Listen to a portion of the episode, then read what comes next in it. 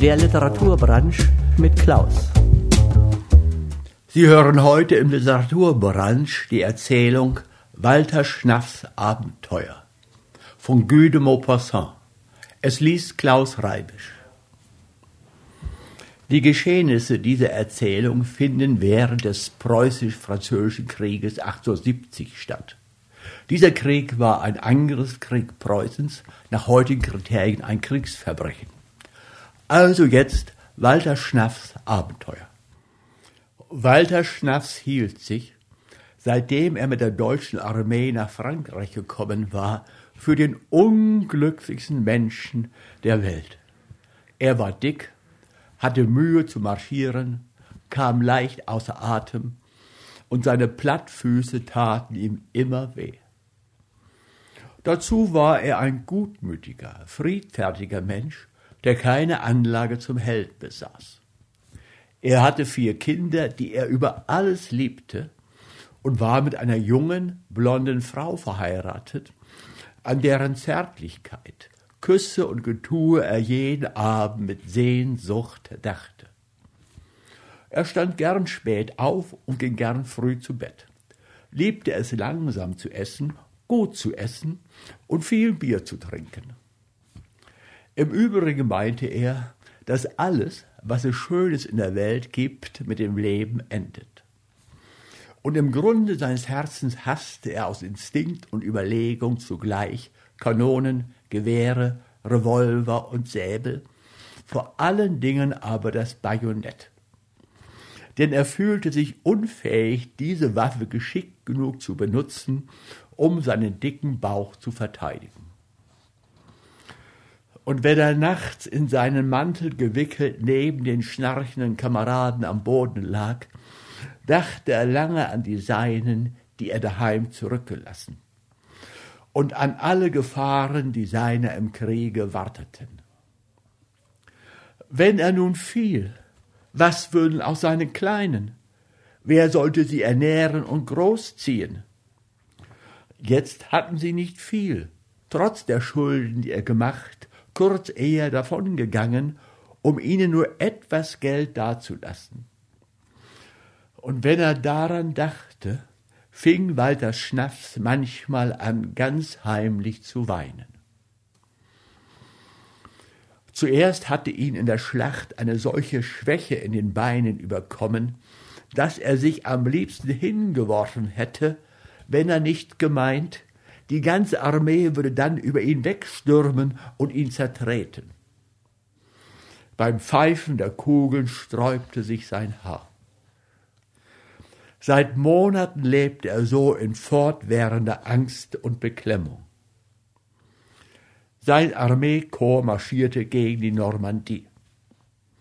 Und eines Tages wurde er mit ein paar Mann auf Patrouille geschickt. Sie sollten nur eine kurze Strecke rekognoszieren und sich dann auf ihren Truppenteil wieder zurückziehen. Die ganze Ebene schien friedlich und ruhig dazulegen. Nirgends deutete etwas auf geplanten Widerstand. So stiegen denn die Preußen ganz unbesorgt in ein kleines Tal hinab, das tiefe Hohlwege durchschnitten, als eine Gewehrsalve sie plötzlich zum Stehen brachte, etwa zwanzig Mann zu Boden streckte und ein Haufen Franc-Tireur aus einem winzigen Gehölz hervorbrach und sich ihnen mit aufgepflanzten Seitengewehren entgegenwarf. Walter Schnaffs blieb zuerst unbeweglich stehen. Er war so erstaunt und erschrocken, dass er nicht einmal an Flucht dachte. Dann überfiel ihm plötzlich eine wahnsinnige Lust, das Weite zu suchen. Aber er dachte sofort daran, dass er im Vergleich zu den hageren Franzosen, die in Sprüngen dahin kamen wie eine Ziegenherde, doch nur langsam vorwärts käme, wie eine Schildkröte. Da entdeckte er ein paar Schritte vor sich einen tiefen Graben, in dem Gestrüpp wuchs, das mit trockenen Blättern bedeckt war. Mit beiden Füßen sprang er hinein ohne auch nur zu überlegen, wie tief das Loch wohl sein könnte. Etwa so, wie man von einer Brücke in einen Fluss springt. Wie ein Pfeil schoss er durch eine dichte Decke von Schlinggewächs und spitzen Dornen, die ihm Gesicht und Hände zerriss, und kam dann schwer auf einen Steinhaufen zu sitzen. Sobald er aufblickte, sah er durch das Loch, das er gemacht, über sich den Himmel. Aber diese Öffnung dort oben konnte ihn verraten, und vorsichtig schlich er auf allen Vieren unter dem Laubdach weiter, so schnell als möglich sich vom Orte des Kampfes zu entfernen. Dann blieb er halten und tat sich nieder, wie ein Hase im trockenen Kraut. Eine Zeit lang hörte er noch Schüsse, Rufen und Wegeschrei. Dann wurden die Laute des Kampfes schwächer und hörten endlich ganz auf. Alles war wieder stumm und still.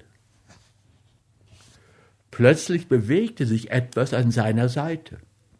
Zu Tode erschrocken fuhr er zusammen. Es war ein kleiner Vogel, der sich auf einen Zweig gesetzt hatte und nun das welke Laub hatte rascheln machen.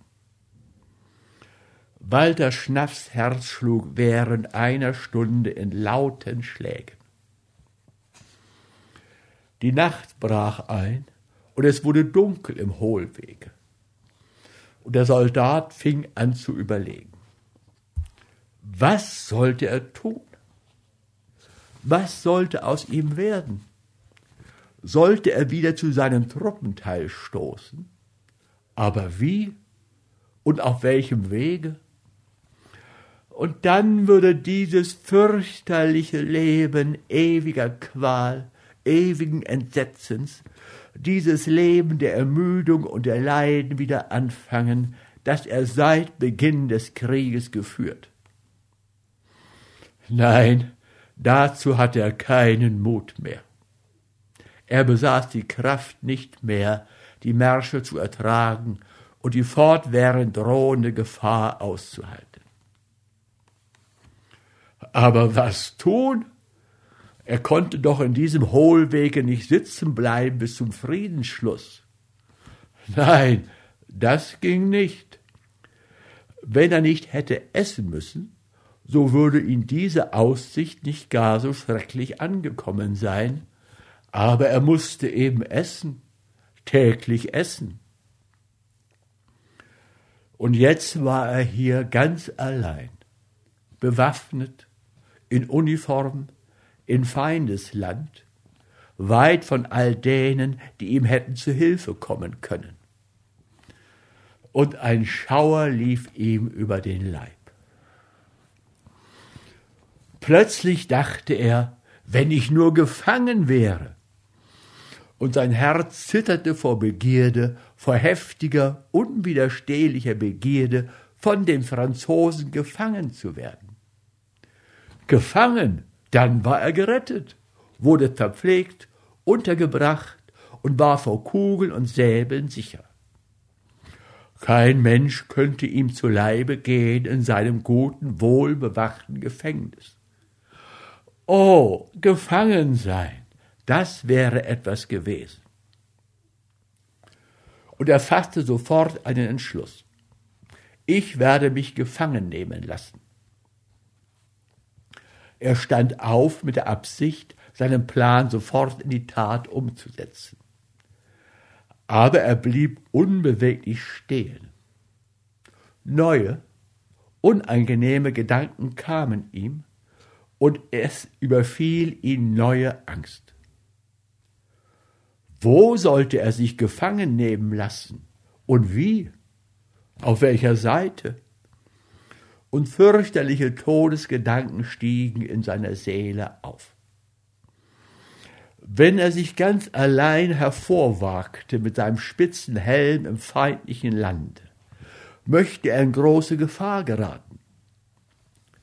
Wenn er Bauern begegnete, so würden ihn diese Bauern die einen verirrten, wehrlosen Preußen vor sich sahen, totschlagen wie einen tollen Hund. Sie würden ihn mit Missgabeln, Sensen, Schaufeln und Hacken massakrieren und ihn mit der Wut des zur Verzweiflung getriebenen Besiegten einfach zu Mus machen. Wenn er nun Frank Tireur begegnete, diesen Frank Tireur, wütend gemachte Leute, ohne Gesetz, ohne Disziplin, so würden die ihn aus reinem Spaß füsilieren, nur um eine lustige Stunde zu haben und erzählen zu können, ein wie lächerliches Gesicht er gemacht hätte. Und er sah sich schon an irgendeiner Mauer lehnen, zwölf Gewehrläufe ihm gegenüber, deren kleine, runde, schwarze Löcher ihn anstarrten. Und wenn er nun auf die französische Armee selbst stieß, würden ihn die Vorposten für einen verwegenen Soldaten halten, der ganz allein auf Kundschaft ausgegangen, und würden auf ihn schießen. Und er hörte schon in unregelmäßigen Abständen die Schüsse der Soldaten, die im Gestrüpp verborgen lagen, während er mitten auf freiem Felde stand und wie ein Sieb durchlöchert ward von Kugeln, die er ins Fleisch einschlagen fühlt. Da setzte er sich verzweifelt wieder hin. Er sah keinen Ausweg. Die Nacht war hereingebrochen, die stumme, schwarze Nacht. Er bewegte sich nicht mehr. Bei jedem unbekannten Geräusch, das in der Dunkelheit erklang, schreckte er zusammen. Als ein Kaninchen in der Nähe seines Baues mit den Hinterläufen aufschlug, wäre Walter Schnaffs beinahe geflohen. Der Ruf der Nachteulen schnitt ihm in die Seele. Er zuckte zusammen, als hätte man ihm eine schmerzende Wunde beigebracht. Er riss die großen Augen auf, um in der Dunkelheit etwas zu sehen, und bildete sich jeden Augenblick ein, es ginge jemand neben ihm. Nach unendlichen Stunden und nach Leiden wie ein zur Höllenqual verdammter, entdeckte er endlich durch sein Blätterdach, dass es anfing hell zu werden. Da war ihm unendlich viel wohler. Seine Glieder dehnten sich und fanden Ruhe. Sein Herz schlug weniger laut, seine Augen schlossen sich, er schlief ein. Als er erwachte, meinte er, die Sonne ziemlich in der Mitte am Himmel stehen zu sehen. Es musste Mittag sein. Kein Laut klang durch die tiefe Stille der Felder. Und Walter Schnaffs fühlte einen fürchterlichen Hunger in den Eingeweiden. Er gähnte. Und das Wasser lief ihm Gedanken an die Wurst, an die gute Erzwurst im Munde zusammen. Er hatte Magenschmerzen. Er stand auf, tat ein paar Schritte, fühlte, dass seine Beine ganz schlaff geworden waren und setzte sich wieder hin, um nachzudenken. Er erwog für und wieder, entschloss sich bald zu diesem, bald zu jenem, und die allerverschiedensten Überlegungen quälten ihn. Endlich kam er auf eine Idee, die ihm richtig und praktisch schien, nämlich auf irgendeinen Bauer zu warten, der ganz allein und ohne Waffe oder gefährliches Arbeitswerkzeug seines Weges käme, ihm entgegenzugehen und sich ihm zu übergeben, indem er recht deutlich merken ließ, dass er gefangen sein wollte. Er legte also den Helm, dessen Spitze ihn verraten konnte, ab und steckte mit unendlicher Vorsicht den Kopf aus seinem Loch. Am ganzen Horizont war kein menschliches Wesen zu sehen. Da drüben rechts stieg von einem kleinen Dorf der Rauch aus den Schornsteinen zu Himmel auf, der Rauch vom Kochen. und da drüben links entdeckte er am Ende einer langen Allee ein großes Schloss mit Seitentürmen. Er wartete, bis es Abend geworden war und litt fürchterlich.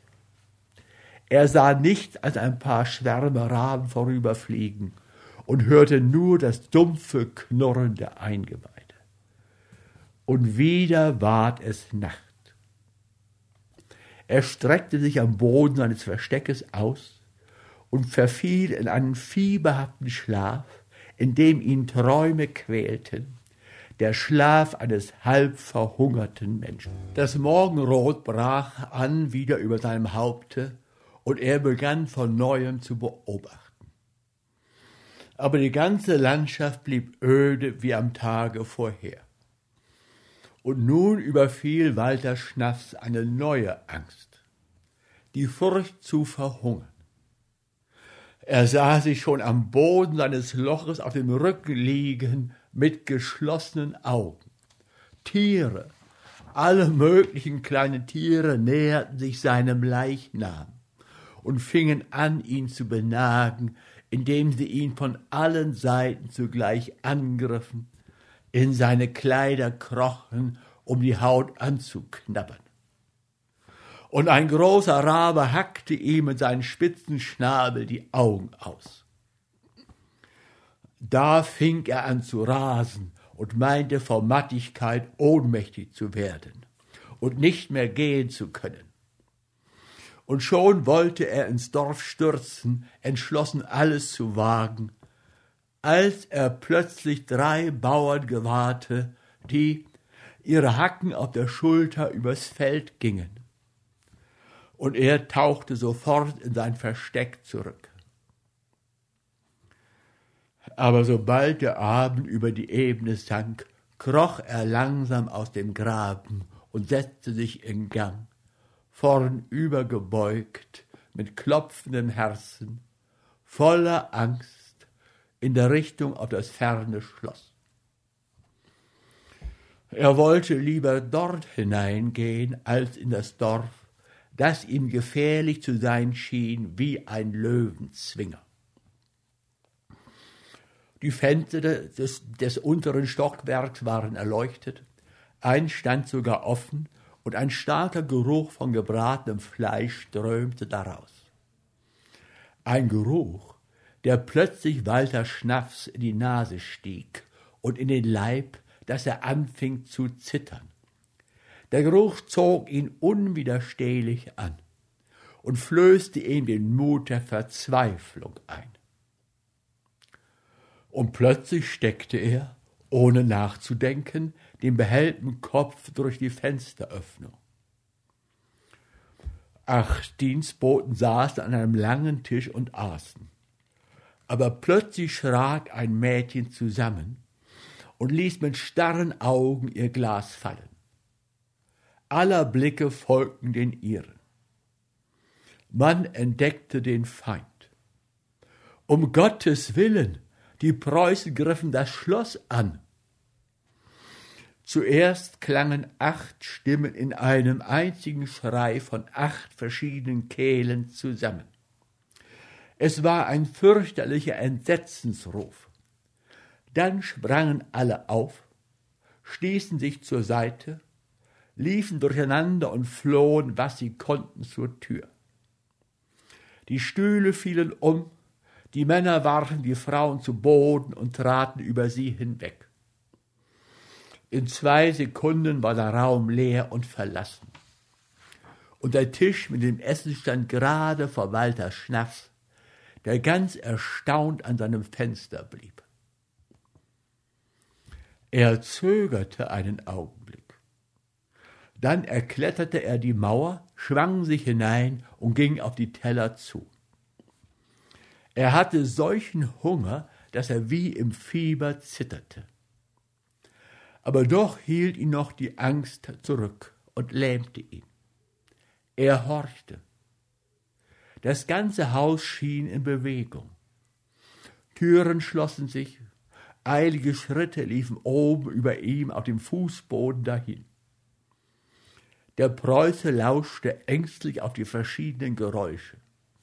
Dann hörte er einen dumpfen Lärm, als ob vom Fenster aus jemand in die weiche Gartenerde hinuntergefallen, als ob aus dem ersten Stock Leute hinabgesprungen wären. Dann hörte jede Bewegung, alle Unruhe auf, das ganze Schloss lag still da wie ein Grab. Walter Schnaff setzte sich vor einen noch nicht angerührten Teller und fing an zu essen. Er kaute mit vollem Backen, als ob er fürchtete, zu zeitig unterbrochen zu werden und nicht genügend hinunterwürgen zu können. Mit beiden Händen stopft er sich die Bissen in den Mund, den er aufriss wie eine Falltüre. Und ganze Haufen Speisen rutschen nacheinander in den Magen hinab. Ab und zu hielt er inne. Es war ihm, als sollte er platzen wie ein zu stark gefülltes Fass. Dann nahm er den Krug mit dem Apfelwein und spülte sich die Speiseröhre aus, wie man ein verstopftes Rohr ausputzt. Er leerte alle Teller, alle Schüsseln, alle Flaschen.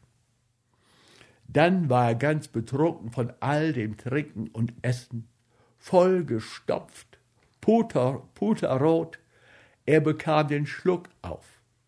Sein Kopf war ganz benebelt und seine Lippen trieften von Fett. Er öffnete die Knöpfe seiner Uniform, um sich Luft zu machen, unfähig, auch nur einen Schritt zu tun. Seine Augen schlossen sich, seine Sinne verwirrten sich, und er legte die schwere Stirne in die gekreuzten Arme auf den Tisch. Und ganz langsam schwand ihm die Erinnerung an Dinge und Ereignisse. Der Mond stand im matten letzten Viertel oben am Himmel über den Bäumen des Parkes. Es war die kalte Stunde vor Tagesanbruch. Zahlreiche stumme Schatten glitten hinter Zäunen dahin, und ab und zu blitzte ein Mondenstrahl auf einem Gewehrlauf. Die schwarze Silhouette des Schlosses hob sich scharf und schweigend vom Himmel ab. Nur in zwei Fenstern des Erdgeschosses war noch Licht. Plötzlich brüllte eine mächtige Stimme Auf, Donnerwetter noch einmal. Vorwärts, Kinder. Da wurden in einem Augenblick die Türen, die Fensterläden und die Fensterscheiben von einer Schar Männer eingestoßen, die vorwärts stürmten, alles zerbrachen und zertrümmerten und sofort das ganze Haus erfüllten. In einem Augenblick sprangen fünfzig bis an die Zähne bewaffnete Soldaten in die Küche, wo Walter Schnaff friedlich im schlummerte, und fünfzig geladene Gewehre richteten sich auf seine Brust. Er ward umgeworfen und rollte zu Boden. Sie packten ihn und banden ihn an Händen und Füßen. Er keuchte vor Schreck, wie erschlagen vor Angst. Plötzlich setzte ihm ein großer, dicker Soldat in goldstrotzender Uniform den Fuß auf den Leib und rief Sie sind mein Gefangener, ergeben Sie sich. Der Preuße hörte nur das eine Wort Gefangener und stöhnte. Ja, ja, ja. Er wurde aufgehoben, an einen Stuhl gebunden und von den Siegern mit lebhafter Aufmerksamkeit betrachtet. Sie schnauften wie die Walfische. Einige mussten sich vor Müdigkeit und Erregung setzen. Er aber lächelte glückselig, dass es ihm endlich gelungen sei, gefangen zu werden. Ein anderer Offizier trat ein und meldete Herr Oberst, der Feind ist geflohen, mehrere scheinen verwundet worden zu sein, aber wir haben das Schloss erobert. Der dicke Soldat wischte sich die Stirn ab und rief Victoria, Victoria! Und er schrieb in eine kleine Geschäftsagenda, die er aus der Tasche zog. Nach erbittertem Kampfe mussten sich die Preußen zurückziehen und schleppten ihre Toten und Verwundeten, die man auf etwa 50 Mann schätzen kann, mit sich. Mehrere standen in unseren Händen, sind in unseren Händen geblieben. Der junge Offizier fragte, Herr Oberst, welche Sicherungsmaßregeln soll ich treffen? Der Oberst antwortete, wir werden uns zurückziehen, um einer etwaigen Rückkehr des Feindes mit Verstärkung und Artillerie auszuweichen. Und er gab den Befehl zum Rückzug. Die Leute traten im Dunkeln unter den Mauern des Schlosses an und setzten sich in Bewegung, indem sie von allen Seiten den gefesselten Walter Schnaffs umgaben, den vier Krieger mit geladenem Revolver festhielten. Patrouillen wurden ausgeschickt, um den Weg auszukundschaften. Vorsichtig ging es vorwärts. Von Zeit zu Zeit blieben sie halten. Als der Tag anbrach, kamen sie an die Unterpräfektur von La Roche-Eusel, dessen Nationalgarde diesen Handstreich ausführte. Die ganze Bevölkerung erwartete sie schon ängstlich und erregt. Als man den Helm des Gefangenen sah, ertönte allgemeiner Jubel. Die Weiber winkten mit der Hand, die alten Leute weinten, ein Greis warf seine Krücke nach dem Preußen und verletzte dabei einen seiner Wächter an der Nase. Der Oberst brüllte, Sie haften mir für die Sicherheit des Gefangenen. Endlich kam man ans Rathaus.